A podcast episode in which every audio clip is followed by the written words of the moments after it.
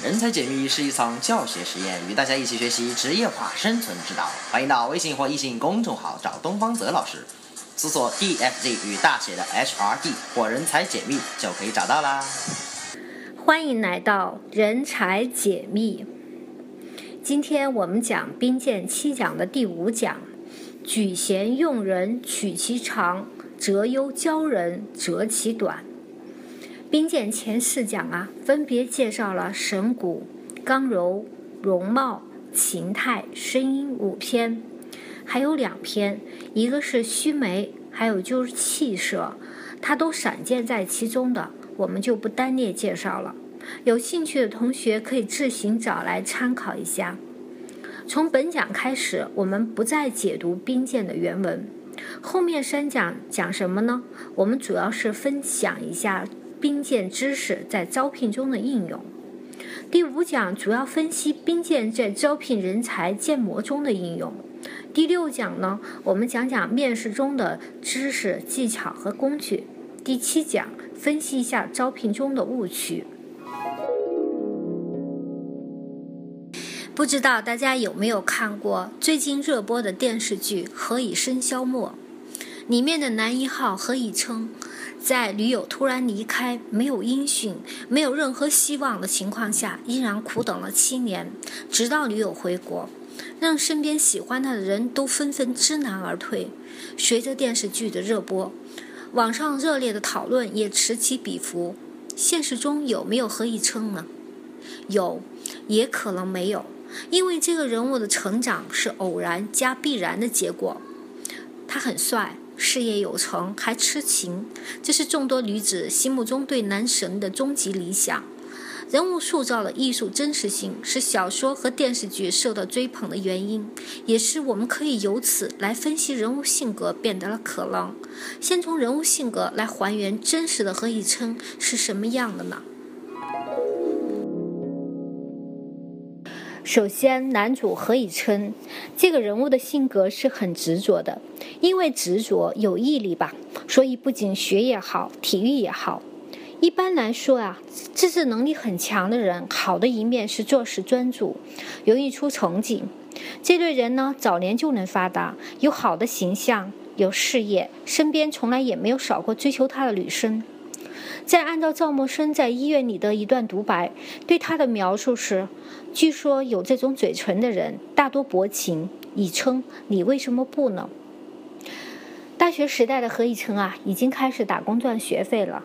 剧中并没有说他是如何如何的辛苦，而是通过赵默笙对自己在美国打工的经历来补叙当时这个何以琛在校园时所面临的艰难。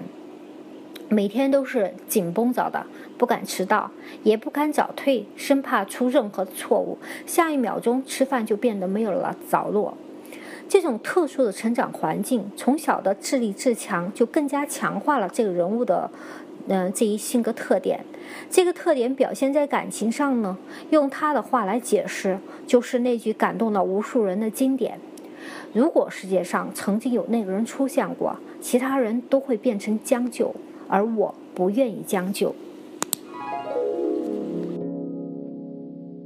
我们看到的是光彩的何以琛，但是如果没有赵默笙，何以琛的夺目是无法充分展示的。对于性格执着的人，另一个侧面就是固执，不轻易服输。所以人物对白中有一句：“只有赵默笙才受得了何以琛。”这两个人呢，一个极刚，一个极柔，相辅相成。把赵默笙换成剧中的任何一个人都不可能成就一段佳话。比如说，在对他暗恋的妹妹何以梅的眼中，何以琛永远都是不会照顾自己的，不知道什么时候该吃饭，冰箱里空荡荡的。无论事业上有多么的优秀，多么的突出，在何以梅的眼中，至少生活上是需要有人照顾的。而在另外一位喜欢他的女生徐颖的眼中，学业优秀的何以琛不过是一个穷鬼，连出国交换生的名额也因为交不出学费而让给他。在这些对他都暗生情愫的女生面前，何以琛其实并非完美，而这些缺点呢，在赵默笙的面前都荡然无存了。赵默笙可以让何以琛在照顾他的时候，顺便把自己也照顾好。而何以琛作为养子，特殊的家世，在赵默笙的眼中，一直都是自立自强的何以琛最大的亮点。哪怕一结婚就把他扔下，自己去忙工作，这在别人眼中充满了明显的委屈的事儿。所有的观众都没有抱屈，反而对他们那种说走就走的浪漫旅行充满了羡慕。为什么呢？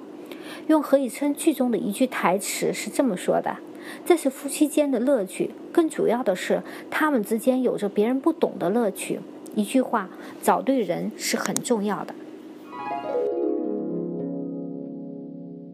我们分析这个人物，并非是要做影评。而是从这里，我们会发现一个人的性格会形成一定的行为模式、决策模式，最终会主导他在特定环境下的最终表现。这为我们企业建立自己的用人模型又提供了一个很好的佐证。优秀人才常常会因为独特的个性而异于一般的人员。管理学上呢，一直都在努力的找出这些个性中的共性，方便我们找到适合企业发展的人才。我们说，举贤用人取其长。世界上啊，不存在完美的人才，而在于你从什么角度去发现和选取人才。好的角度，就像。那个摄影家取景一样的，一样的风景却能拍出不一样的感觉来。换句话话说，作为企业或者合伙人，你如何在芸芸众生中找到何以琛，使自己的事业更加的辉煌？而如果你不是赵木生，你又如何去判断，尽管优秀的何以琛，却不一定是你最好的结婚人选呢？要弄清楚这个问题呀，了解影响个性发展的因素是很有必要的。人才解密是一场教学实验，与大家一起学习职业化生存之道。欢迎到微信或易信公众号找东方泽老师，搜索 DFZ 与大写的 HRD 或人才解密就可以找到啦。个性的形成一般来自两方面的原因，第一是遗传因素，也就是我们说的天生的，比如我们说血型对性格的影响，A 型是比较偏激，B 型呢激进，O 型开朗。一般来说呢，在每个人身上或多或少、或早或晚，你都能隐约的看到这个性格中的某种方面，很跟那个父母中的一位很相似。美国剑桥大学的一些学者对一些经过处理的豚鼠的胚胎进行实验，使一部分豚鼠的身上呢只带有雄性基因，而另一部分呢只带有雌性基因。研究得到的结论是。母亲的基因对于孩子智力的发展起着决定性的作用，而父亲的基因呢，则主要是影响易感性和情绪。一些科学家把对豚鼠的实验呢，结果大胆的移推移到人类的性格遗传上。他们认为，一个人个性的性特点中，至少有一半是直接是由基因的特性决定的。但心理学家则不以以为然，认为天性的决定作用远远达不到百分之四十或者一半的影响，而来自家庭所提供的教育与爱是一个人性格决定的因素。也就是说，我们讲的第二个方面——环境因素。美国哈佛大学完成的一些研究显示。小孩大概从两岁开始，就在自制力、易感性和外向性性格方面就有了差别。如果父母的一方患有特殊的神经紧张症，他的孩子呢就有一定程度的神经质。但如果我们把孩子带离他的父母，那这孩子的神经质呢就会有所抑制。科学家们呢因此认为，气质、性格能够在母体怀孕的过程中遗传。但也并不总是遗传的。从这些脉络中啊，我们是否可以得到结论：只要父母优秀，生活的环境强化了这个优秀的特质，这孩子以后有成就的可能性就会更高呢？其实事实并非这么简单。科学研究发现，成功与失败的比率是二比八，可以这么来理解：有两个成功的人，那就有八个人作为后援。所以说。个体是否成功，环境教育施加的影响就变得尤其重要了。在研究了众多成功者的例子后，一位新加坡的心理学家认为，没有天生胜者或失败者的性格，每个人都具有多面性，环境与教育决定了这个人发展哪一个方面的性格。还有一些社会心理学家呢，更认为人的性格本身也没有好坏优劣之分，没有完美的个人，但是却可以完美的团队哦。社会上的各种性格是可以互补的，团队成功了，个人属于其中的一份子也就成功了。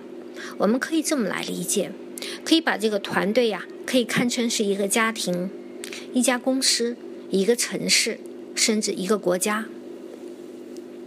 比如说，像我们前面说的何以琛和赵默笙，一个是站在聚光灯下，一个宁愿躲在光芒背后。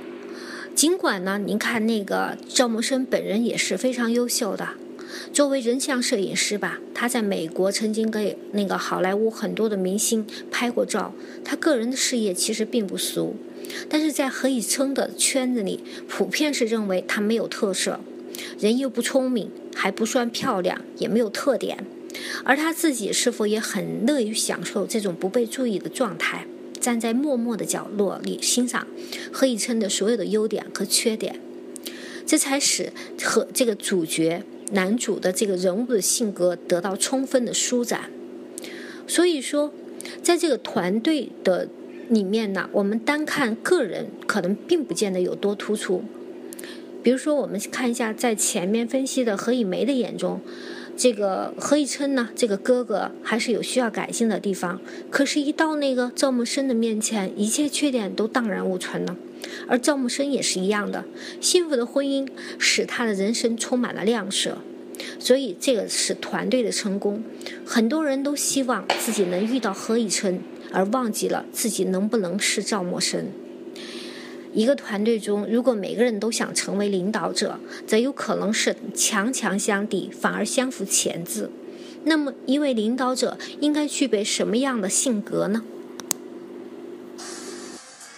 人才解密是一场教学实验，与大家一起学习职业化生存之道。欢迎到微信或易信公众号找东方泽老师，搜索 DFZ 与大写的 HRD 或人才解密就可以找到啦。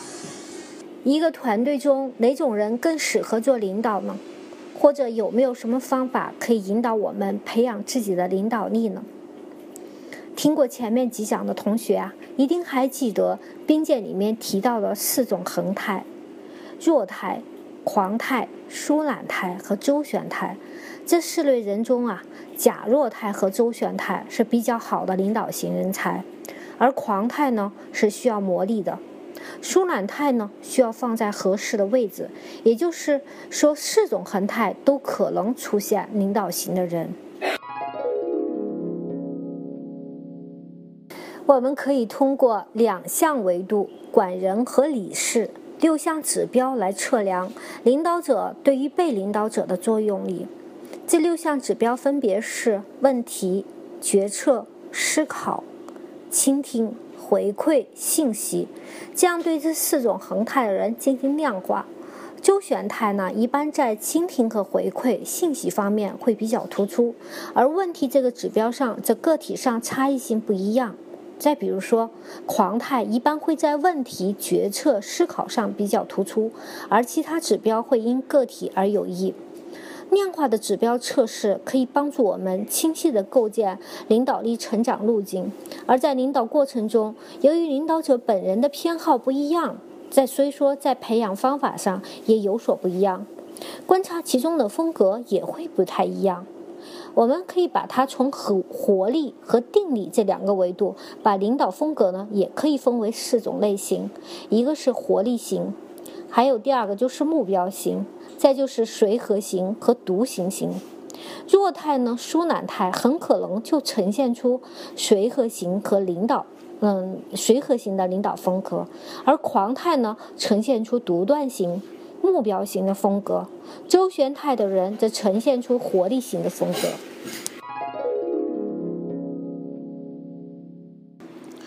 我们通过两个维度。六项指标，先判断了四种恒态的人是否具备领导力，然后再通过四种类型判断这个人才他的领导力的风格。接下来呢，就应该针对这个这个人才呀，分析他的领导力的强弱。领导力的强弱应该如何来判断呢？我们可以用两项指标来衡量，一个是绩效，一个是潜力。绩效呢，代表了过去的贡献，而潜力呢，代表的是未来的贡献。过去的贡献，我们可以通过结果性指标，当然找到答案。这和我们，呃，平常所知道的这个业绩和绩效这些是一样的。而对于未来贡献呢，需要根据前面提供的六项指标，哪六项？就是问题、决策、思考、倾听、回馈，还有信息，结合企业所处的发展阶段来分析。我们知道啊，通过企业在成长过程中，通常来讲呢，会经历创业期、发展期、繁荣期和衰退期，而领导者在这个过程中呢，也在不断的成长。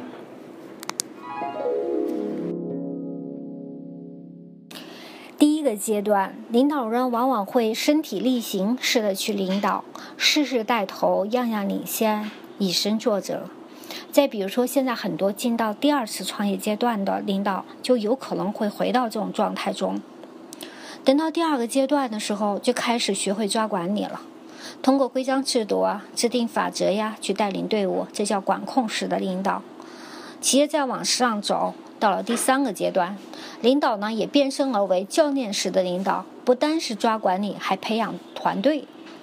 第四个阶段呢，领导人已经站在团队以外了，为组织去提供咨询。他本身呢，不再拘泥于自己的工作，常务性的工作都叫下属去做，就开始做一个顾问。到了第四个阶段，领导不仅仅是培养人，最主要的是他在培养一些关键时候能提出决策的人。